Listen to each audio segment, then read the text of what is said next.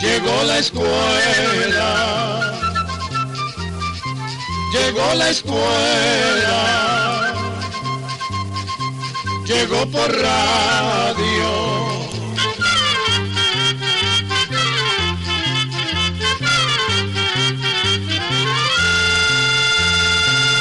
El Instituto Centroamericano de Extensión de la Cultura presenta su programa Escuela para Todos. Escuchemos lo que nos preguntaron nuestros amigos oyentes. Un estimable oyente que nos escucha en El Salvador nos hace la siguiente pregunta. ¿Es cierto que por medio de una horquetilla o ramita se puede averiguar dónde hay agua subterránea? Oigamos la respuesta. Desde tiempos muy antiguos se ha dicho que existen personas que por medio de una horquetilla o ramita pueden averiguar en qué lugar se puede encontrar agua subterránea. Generalmente, estas personas caminan por el terreno llevando la horquetilla o ramita entre las manos. Y según dicen, cuando hay un depósito de agua debajo del suelo, la horquetilla se mueve bruscamente como si recibiera una descarga eléctrica. Según parece, se trata de personas que tienen muy afinados los sentidos por haber vivido durante mucho tiempo en contacto con la naturaleza y han aprendido a interpretar sus señales.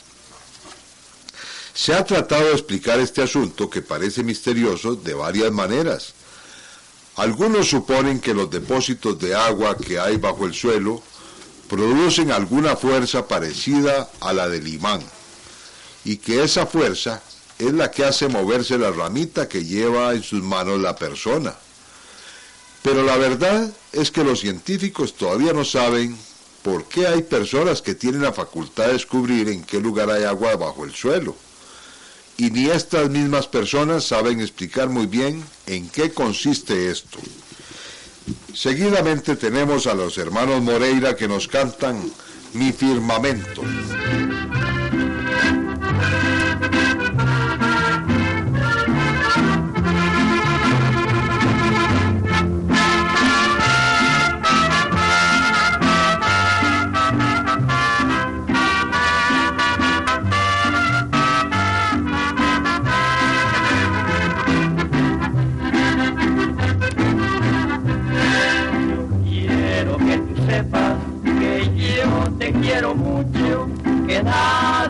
Este mundo hará que yo te olvide.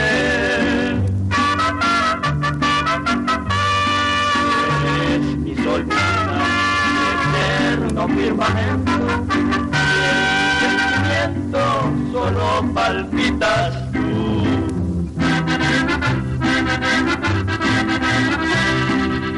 Formas en mi vida mi fe y mi pensamiento, en mi alma ya presiento que tú serás mi cruz. Me tu cariño, conquistaré la gloria, concede mi amor mío la dicha de vivir. Que no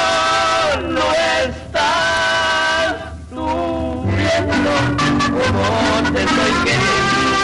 ¿Acaso no comprendes lo fiel de mi querer?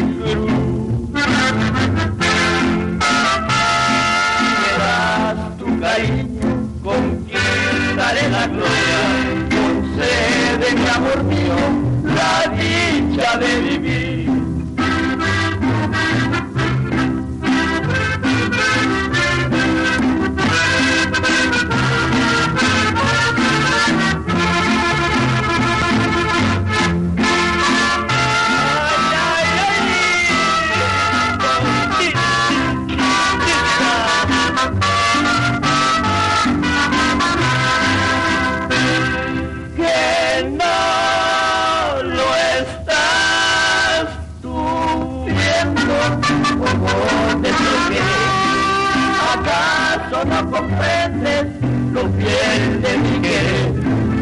Forma de mi vida, mi fe y mi pensamiento.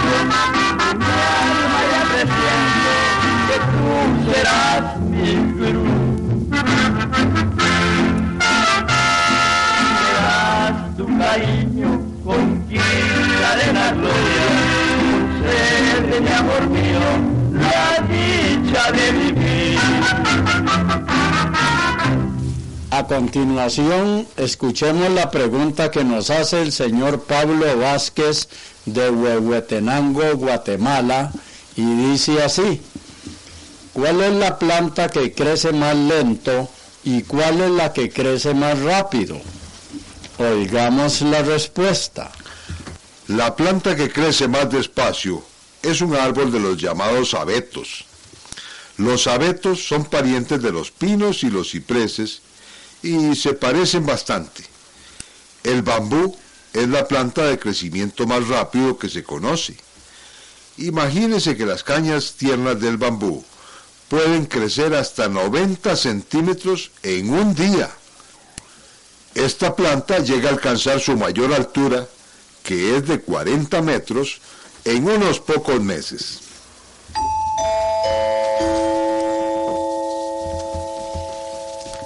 De Chiquimula, Guatemala, nos escribe un estimable oyente para consultarnos lo siguiente.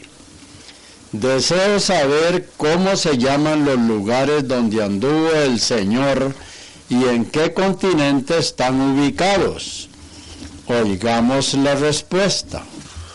Cuando nuestro Señor Jesucristo anduvo por el mundo, vivió en una región llamada Palestina, que está en el continente de Asia. Hoy en día casi todos los lugares que él recorrió se encuentran en territorio del país llamado Israel. Algunos de esos lugares se conservan con gran veneración. Por ejemplo, en el lugar donde él nació, se levanta actualmente un templo llamado Basílica de la Natividad. Pero debajo del templo está la cueva donde nació el niño Jesús y a la que se puede bajar por una escalera. También el monte Calvario, donde fue crucificado, y el lugar donde fue sepultado, están encerrados dentro de otro templo que se llama Basílica del Santo Sepulcro. Y el camino al Calvario, que hoy día se encuentra en la parte vieja de la ciudad de Jerusalén, está más o menos igual que en tiempos de Jesucristo, pero otros lugares han cambiado mucho. Paloma querida es el tema que nos canta Jorge Negrete.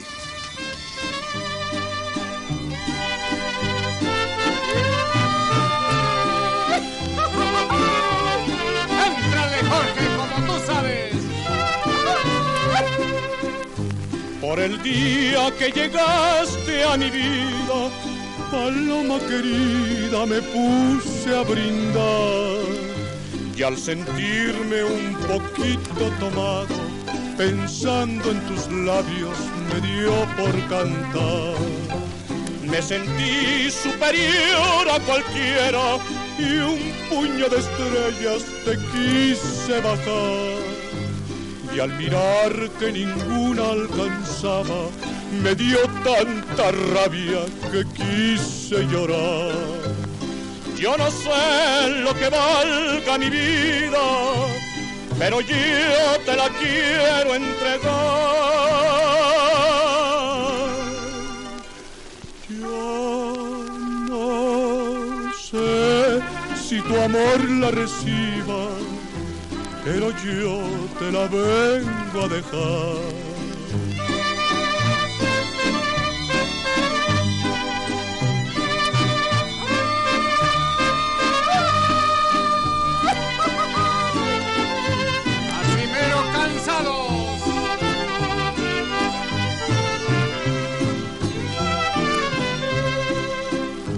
Me encontraste en un negro camino, como un peregrino sin rumbo ni fe. Y la luz de tus ojos divinos cambiaron mis penas por dicha y placer. Desde entonces yo siento quererte con todas las fuerzas que el alma me da. Desde entonces, paloma querida, mi pecho he cambiado por un palomar. Yo no sé lo que valga mi vida, pero yo te la quiero entregar. Yo no sé reciba, pero yo te la vengo a dejar. ¿Dónde venden brújulas y cuánto vale una brújula? Es lo que nos pregunta el señor Carlos Enrique Salazar, que nos escribe desde Alajuela, Costa Rica. Escuchemos la respuesta. Las brújulas se pueden conseguir donde venden artículos para cacería y para campamentos. En San José la puede conseguir, por ejemplo, en la Almería Polini. Los precios van desde 450 colones hasta 10 mil colones.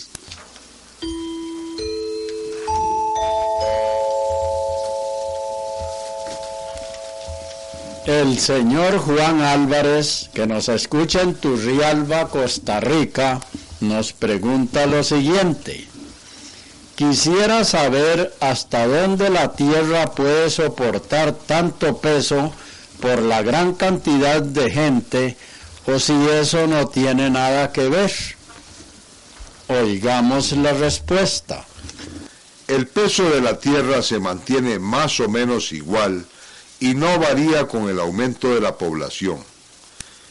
Esto tiene su explicación, porque cuando un nuevo ser nace, se, se alimenta de las sustancias de la misma tierra, y cuando muere, vuelve a formar parte de la tierra. Lo que hay entonces es como un intercambio de sustancias sobre la tierra. Ahora bien, cada año caen sobre la tierra grandes cantidades de polvo de meteoritos pero la Tierra es tan grande y tan pesada que el aumento de peso por este motivo prácticamente no se nota.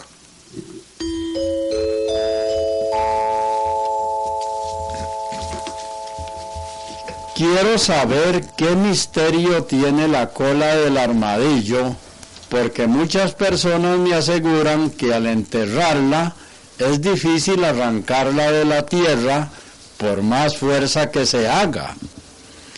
Esta pregunta la hace el señor Carlos Carvajal, que nos escucha en San Carlos, Alajuela, Costa Rica. Escuchemos la respuesta. Efectivamente, cuando se entierra un rabo de armadillo en un terreno macizo y de tierra amarrada, a veces cuesta sacarlo. La razón está en los canutos, nudos o escamas que tiene por la parte gruesa ese rabo. Esas escamas funcionan como el ancla de una embarcación que se agarra de la tierra y cuesta jalarla. Además, como cerca de la punta los rabos del armadillo son lucios y resbalosos, esto ayuda a que cueste jalarlos. Pero la cosa es muy distinta si el rabo se entierra en terrenos sueltos o se entierra al revés o sea, si se mete primero la punta y se deja por fuera la parte gruesa. En ese caso las escamas no se pueden agarrar de la tierra y el rabo del armadillo se puede sacar con facilidad. Escuchemos ahora la canción El Hijo sin Padre que nos canta Juan Ochoa.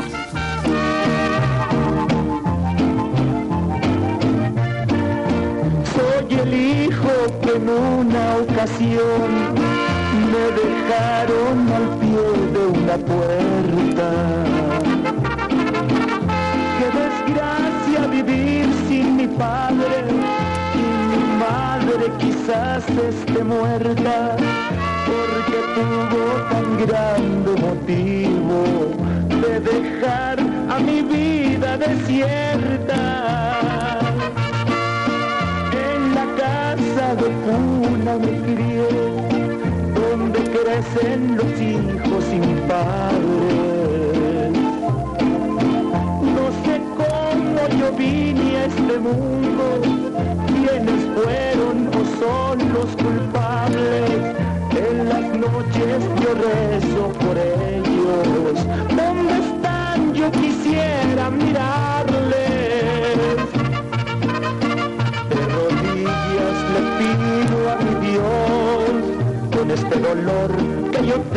Traigo prendido hasta dentro del fondo de mi alma por mis padres que no he conocido. si yo muero sin sus bendiciones. Dios perdone a mis padres queridos.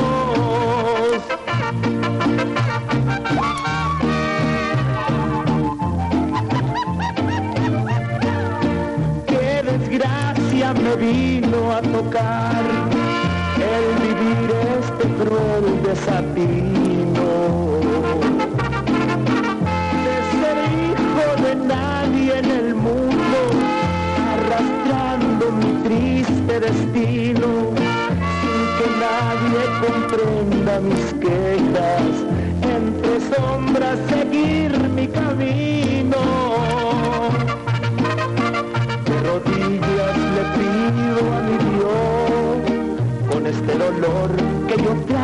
traigo prendido hasta dentro del fondo de mi alma, por mis padres que no he conocido, si yo muero sin sus bendiciones, Dios perdone a mis padres queridos.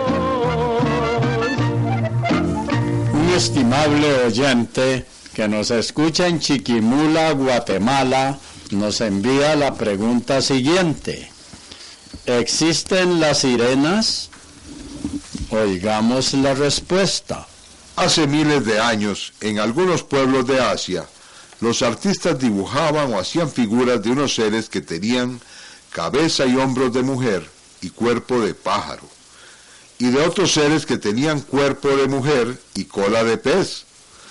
Nadie sabe qué querían indicar estas figuras.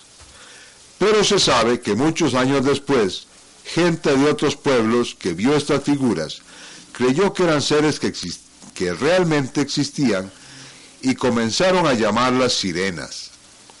Se decía que las sirenas vivían en unas islas rodeadas de rocas y que cantaban tan bonito que los marinos, hechizados por su dulce canto, se tiraban al mar y ahí se ahogaban. O si no, estrellaban los barcos contra las rocas y morían. También se cuenta que un héroe muy famoso del pueblo de los griegos, que se llamaba Ulises, tenía que pasar por las islas en donde, según la leyenda, vivían las sirenas. Entonces ordenó a los marinos que se taparan los oídos con cera para evitar que oyeran el canto de las sirenas y se tiraran al mar a buscarlas. La leyenda de las islas en donde vivían las sirenas fue pasando de boca en boca a todas partes del mundo. Por eso todavía hoy en día oímos hablar de ellas. Pero la verdad es que las sirenas no existieron ni existen en ningún lugar del mundo.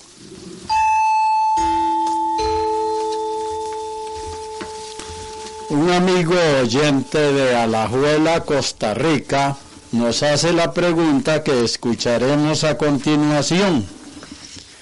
¿Qué son una especie de sombrillas pequeñas que nacen de la tierra y cómo nacen? Oigamos la respuesta. Esa especie de sombrillas que nacen en la tierra son los llamados hongos. Los hongos son plantas que viven en lugares muy húmedos y de suelos suaves. Además, algunos hongos se desarrollan mejor en los lugares oscuros. Los hongos no se reproducen por medio de semillas como la mayoría de las plantas, y quizá por eso se dice que nacen por casualidad. Se reproducen por medio de, una parte, de unas partecitas diminutas llamadas esporas. Las esporas son arrastradas por el viento y el agua hacia otros lugares. Sin embargo, no todas llegan a producir hongos. Solo se reproducen las que caen en lugares favorables, como el estiércol o boñiga y otros lugares que son muy húmedos, suaves y guardan una temperatura agradable para los hongos. También le diremos que los hongos no pueden obtener su alimento de la tierra como lo hacen casi todas las demás plantas. Por eso, para alimentarse y vivir, tienen que conseguir las sustancias que los alimentan ya preparadas. Esas sustancias las consiguen de cosas vivas o que estén descompuestas o fermentadas. Para conseguir esas sustancias, muchos hongos se valen de una especie de red de fibras muy finas que parecen hilos de telaraña. Esa red se nota en las sombrillas que vemos creciendo en el campo y en las llamadas orejas de palo. Seguidamente el dueto américo nos interpreta La estrella divina.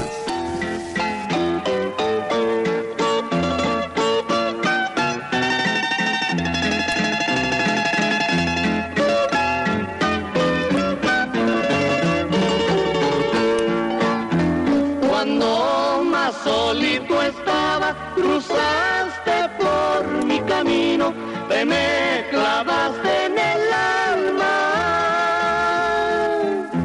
Como un rayo repentino,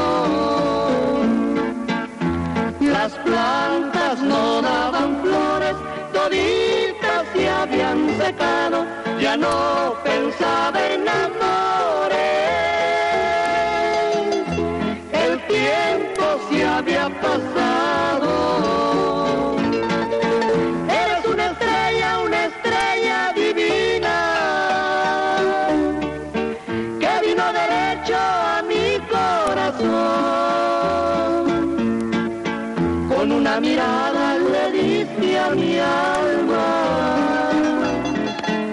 Una nueva vida llena de ilusión.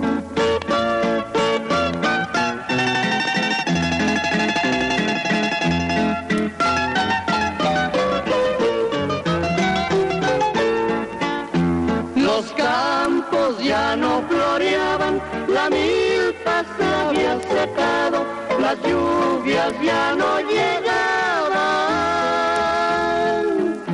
la se había cuarteado.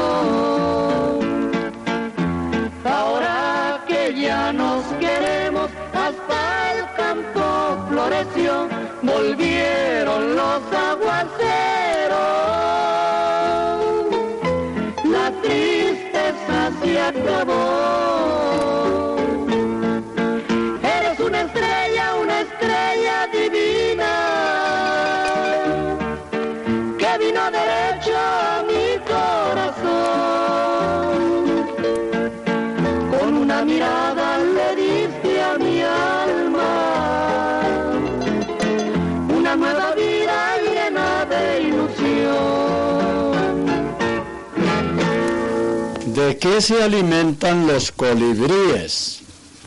¿Cuántas veces por segundo mueven sus alas? ¿A qué velocidad vuelan? ¿Hacen viajes largos? Esto es lo que nos pregunta un estimable oyente de Pérez Celedón, Costa Rica. Escuchemos la respuesta. Los colibríes se alimentan del néctar de las flores. Volando se acercan a una flor, permanecen ahí siempre agitando las alas rápidamente hasta sacar el néctar. Luego, para separarse de la flor, retroceden, vuelan hacia atrás. Con cámaras muy modernas de fotografiar, se han tomado películas de los colibríes. Así se ha podido averiguar que los más pequeños mueven sus alas aproximadamente 80 veces en un segundo. Los más grandes las mueven aproximadamente 30 veces por segundo. Por causa de esta velocidad, en una fotografía corriente, las alas de un colibrí aparecerán borrosas. Cuando vuelan en línea recta, los colibríes alcanzan una velocidad de 50 a 60 kilómetros por hora. Es incomprensible que un animalito tan pequeño pueda realizar un esfuerzo tan grande.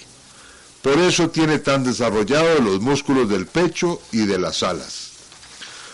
Los colibríes viven generalmente en donde abundan las flores, tanto en invierno como en verano. Sin embargo, también en las tierras frías de Alaska viven dos especies de colibríes. Pero cuando comienza el invierno y las matas botan sus hojas y sus flores, levantan el vuelo y se dirigen hasta Brasil, país que está en la América del Sur. Algunos meses después, cuando ya todo se ha cubierto nuevamente de hojas y flores, retornan a su lugar de origen. Tanto en el viaje de ida como en el de regreso, tienen que recorrer una distancia de 8.000 kilómetros. Se sabe que hay bandadas de colibríes que cruzan más de mil kilómetros por encima del mar sin poder descansar. Es realmente un misterio cómo un cuerpo tan pequeño puede almacenar la fuerza y la energía necesarias para recorrer sin descanso una distancia de mil kilómetros. Atención amigos, programa número 22. Amigo oyente, mande sus preguntas a Escuela para Todos, que estamos para servirle. Escribe en el sobre apartado 2948 1000 San José, Costa Rica. Sirva indicarnos en su carta en qué radioemisor escucha nuestro programa.